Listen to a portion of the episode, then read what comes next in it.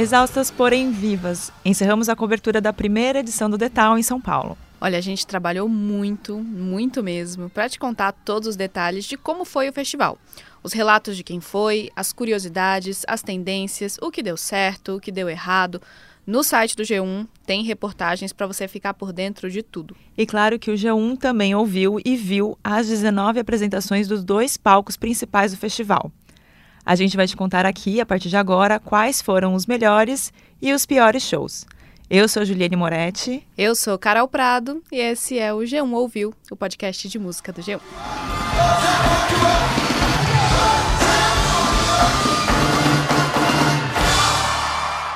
Ju, acho que dá para dizer que um dos melhores shows aconteceu logo no início do festival, né? Foi a reunião dos MCs Hariel, Rian SP e Cabelinho no palco Skyline.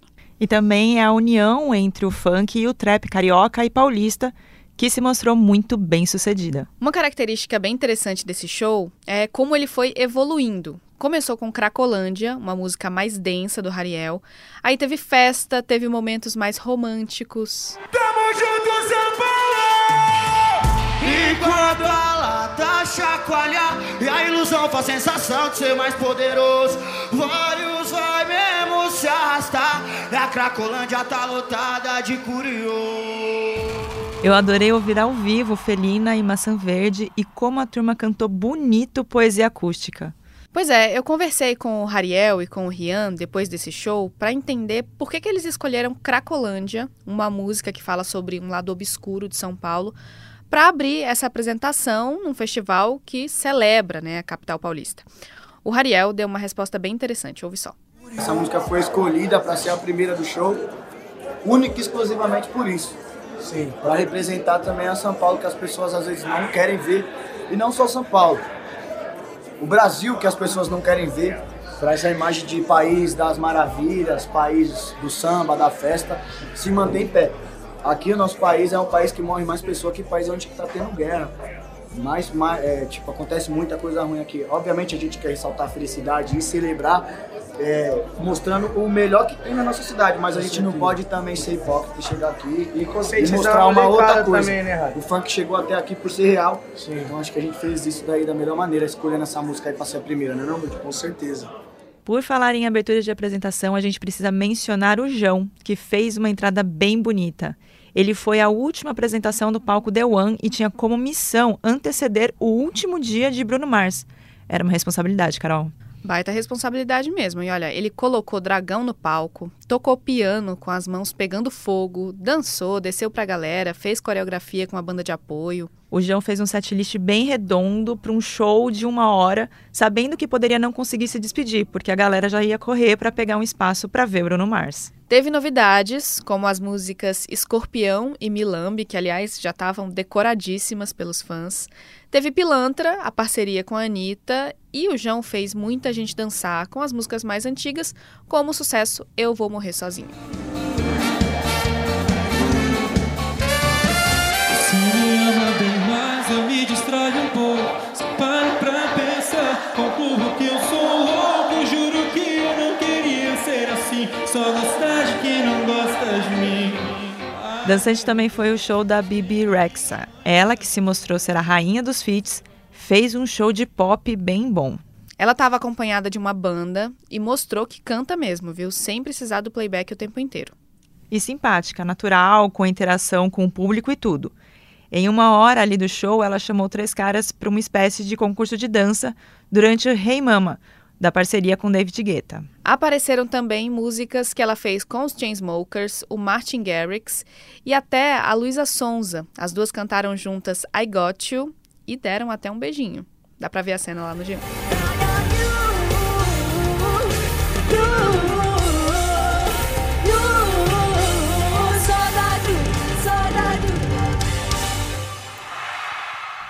Carol, eu vi que você correu para ver o Nio. O que você achou do show? Eu amei muito. Acho que foi o show em que eu mais me diverti, viu? O setlist estava cheio daqueles sucessos de rádio dos anos 2000, Miss Independent, So Sick. Do, do, do,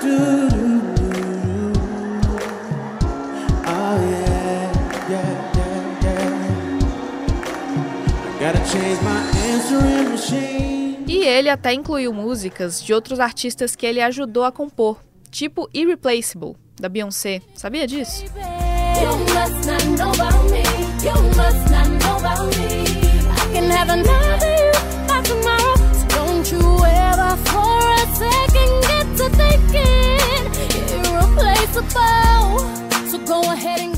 Pois é, o Neil foi bem direto ao ponto e trouxe um ar de nostalgia romântica para a apresentação, para dançar mesmo.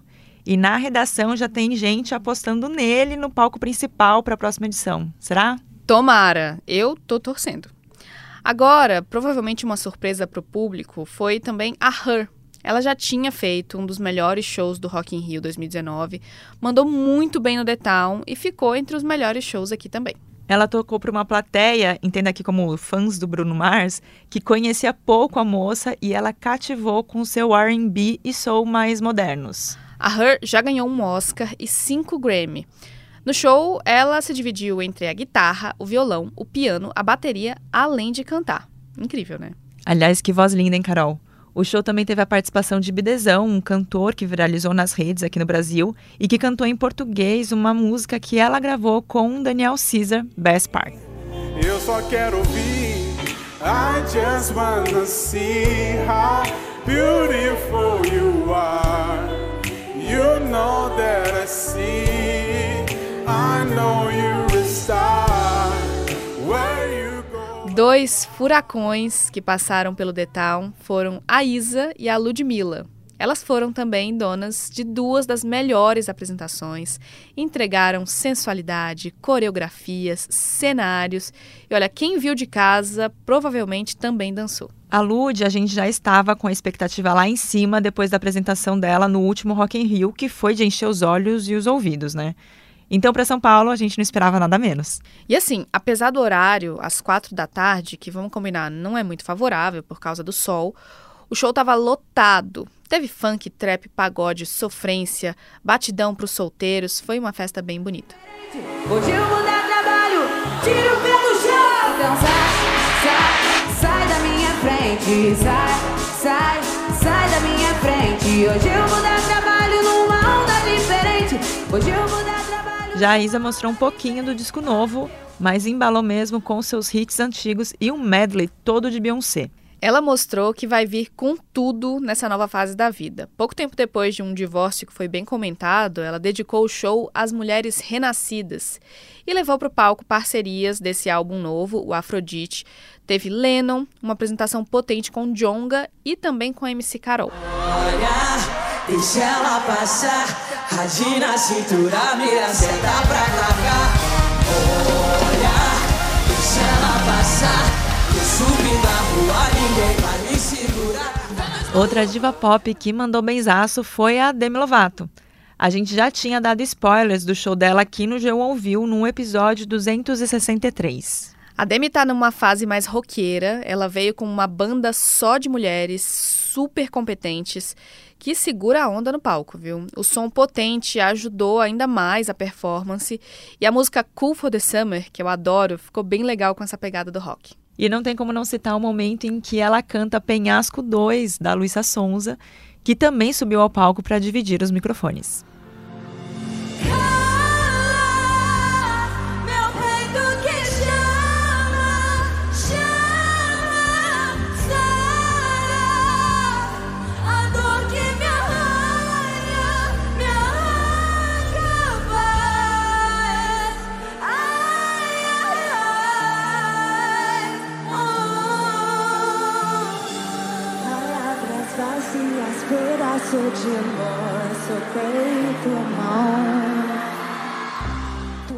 Na pegada do rock, e aí pro rock mesmo, ficou também no nosso top 10 o Foo Fighters. Os caras são competentes, fizeram um show enérgico e Dave Grohl entregou muito. A gente sabia que esse show do Foo Fighters viria com uma carga emocional diferente, né, Ju? O Taylor Hawkins, que era baterista, morreu no ano passado, quando estava prestes a desembarcar para um show aqui no Brasil. Quem é fã da banda sabe como ele era um integrante importante. Eles que também têm um trabalho novo incluíram no show da turnê uma homenagem para o Taylor. Because this song was Taylor Hawkins' favorite Foo Fighters song.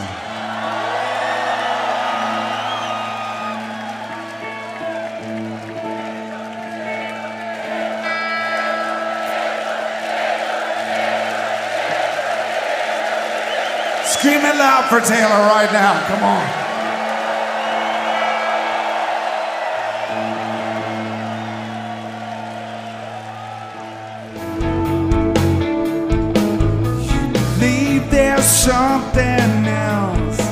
O Foo Fighters também não esqueceu de lembrar os grandes sucessos como Learn to Fly.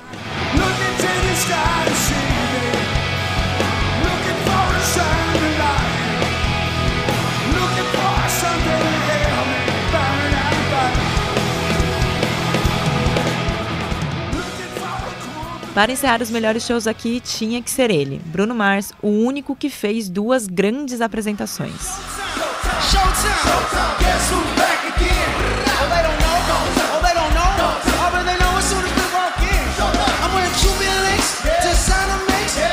Foi demais, gente. Eu vi os dois shows. Eles foram praticamente idênticos. É uma experiência milimetricamente calculada, mas os sucessos do Bruno Mars são executados num nível altíssimo. Ele dança, brinca, conversa com o público em português, tudo que os fãs brasileiros adoram. Né? Eu quero você, gatinha.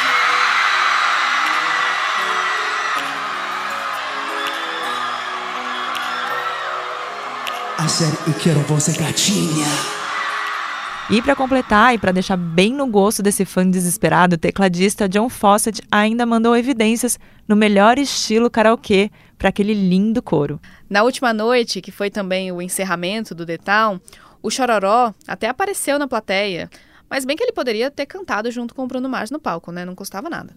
Não sei se os corações ali aguentariam tanta emoção, hein, Carol?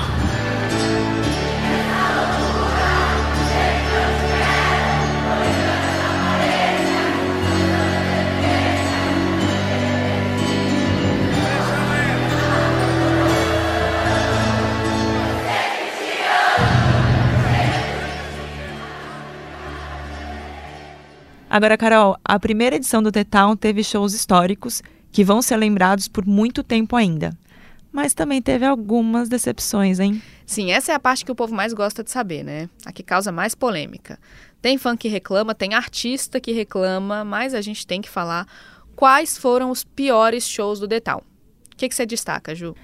Olha, eu acho que até existe um certo consenso de que o grande destaque negativo foi o show da Iggy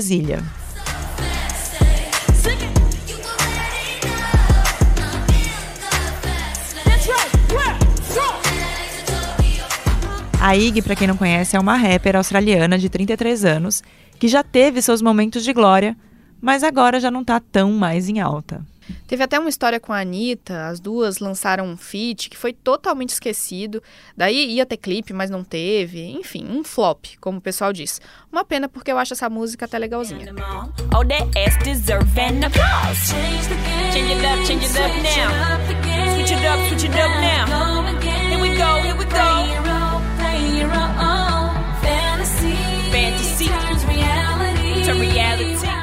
Essa música com a Anitta não apareceu no show, mas Zig cantou Brasil, que é uma homenagem aos brasileiros, e tem um remix gravado com a Glória Groove.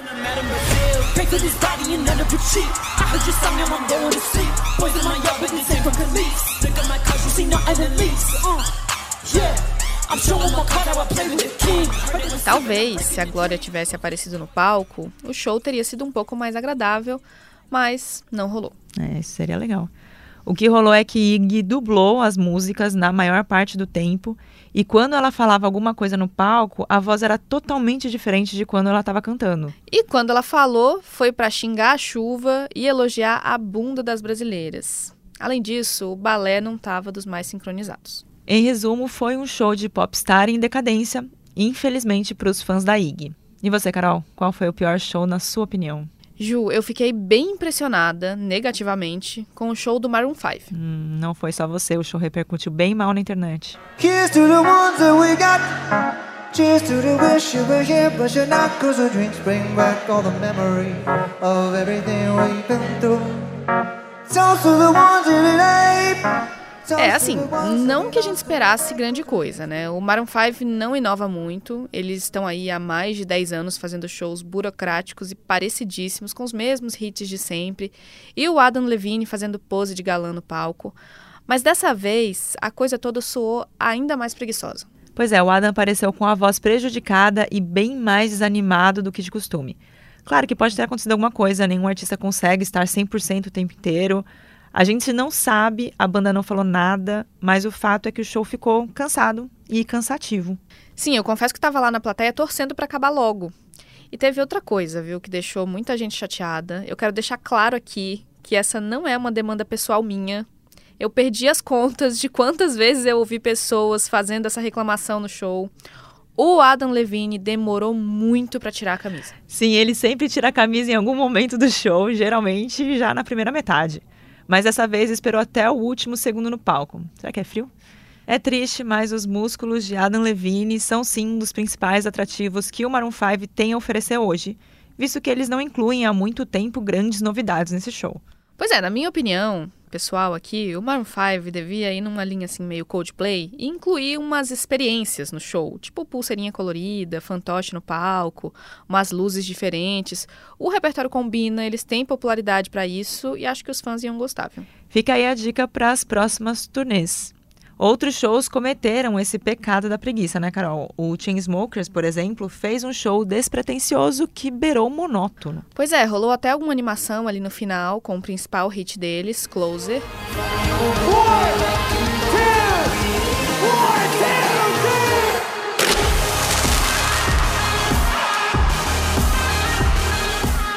Mas, no geral, foi um show de pop eletrônico bem morno, certinho, sem novidades. Se você comparar com o arsenal tecnológico que foi levado pelo Alok, outro nome do eletrônico, por exemplo, fica difícil para os caras do Chainsmokers. Alguns outros shows, Carol, vão entrar aqui na lista dos piores, não exatamente por culpa do artista, ou da produção, ou da direção criativa. Eles foram prejudicados pela posição em que ficaram na programação. Pois é, Ju, isso rolou bastante no Detal. Na lista do G1 sobre o que deu certo e o que deu errado na primeira edição do festival, esses casos de shows certos na hora errada ou no lugar errado estão entre as coisas que deram errado. Aconteceu com a dupla inglesa, Wet Leg. Tudo bem que elas fazem um rock mais alternativo, talvez alternativo demais para um dia encerrado pelo Foo Fighters, mas a plateia ficou muito vazia.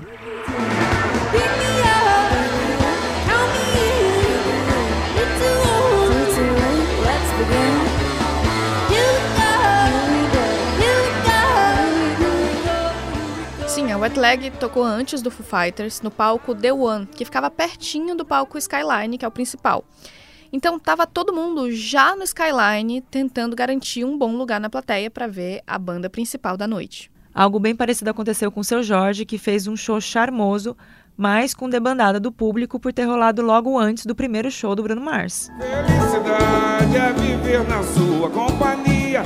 Felicidade é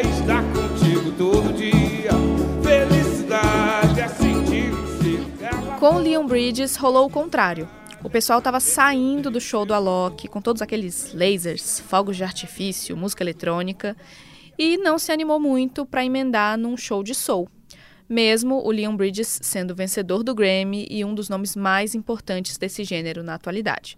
O povo foi chegando aos poucos, mas a plateia não chegou a encher e ficou meio impaciente. Não.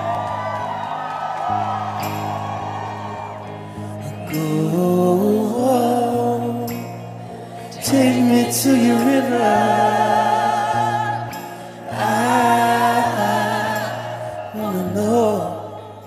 Pois é, um dos grandes desafios de fazer um festival de música é organizar a programação de uma forma que ajude a movimentação do público a fluir bem e que beneficie tanto os fãs quanto os artistas.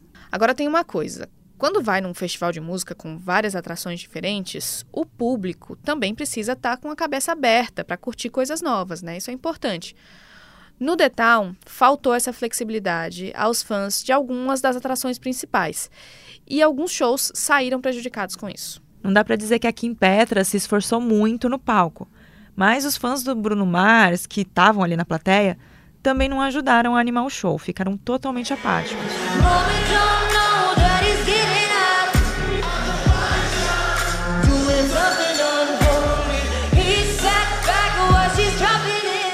Inclusive, esse foi um problema que afetou também o Yeah Yeah Yes. Eles entraram no line-up do The Town para substituir o Queens of the Stone Age, que cancelou a participação. É uma banda icônica do indie rock, fez um showzaço, não dá para colocar entre os piores. Mas o público que estava lá esperando pelo Foo Fighters não deu nenhuma chance. Tinha muita gente sentada, conversando, de costas pro palco, e tinha gente até zoando a banda, gritando pro show acabar logo. Aí não dá, né?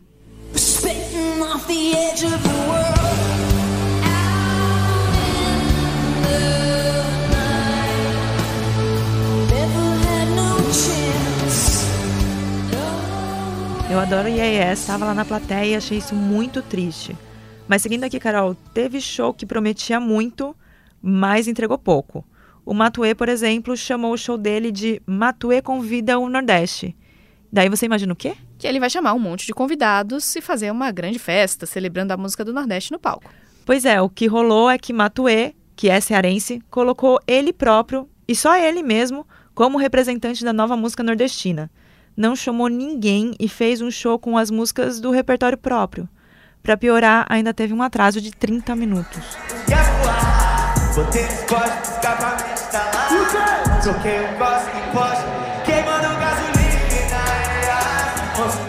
É, se era para fazer isso, era melhor não ter inventado nenhum conceito pro show, né?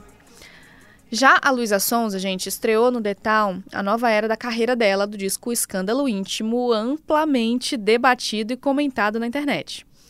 Só que para um lançamento tão badalado, faltaram surpresas no show. Aquele elemento que faz a galera vibrar, sabe? O tipo de coisa que torna um show de festival memorável. A reação do público acabou sendo bem mais morna do que nas apresentações de outras estrelas nacionais no festival. E mesmo que a cidade não Deseje que você se lembre guarda o que sobrou da gente eu tenho hoje. E para terminar a nossa lista, o show em que a novidade atrapalhou. Os Racionais subiram no palco com a Orquestra Sinfônica Heliópolis, a primeira orquestra no mundo a surgir numa favela. Tava todo mundo na expectativa para ver essa mistura, mas o som dos beats eletrônicos dos Racionais se sobressaíram muito em relação à música da orquestra, que ficou ofuscada. Entre Dinheiro, problemas, invejas, luxo, fama, nego drama Cabelo crespo, a pele escura, ferida, chaga. A procura da cura, nego drama. Tenta ver e não vê nada Não ser uma estrela assim longe Uma pena, né? Eu tava super ansiosa para esse show, mas realmente não deu mesmo. Bom, no G1 tem as listas completas dos melhores e piores shows do Detal, com links das resenhas de cada um e todos os detalhes para você fazer a sua própria avaliação. É isso. Se você discorda de alguma coisa, não xinga a gente, vai lá na reportagem do G1 e comenta com a sua opinião. E para ouvir mais histórias e novidades da música, é só seguir o G1 Ouviu. O podcast está nas principais plataformas de áudio, no G1 e no Globoplay. A nossa edição é de Tiago Cazu. Até mais. Tchau, tchau.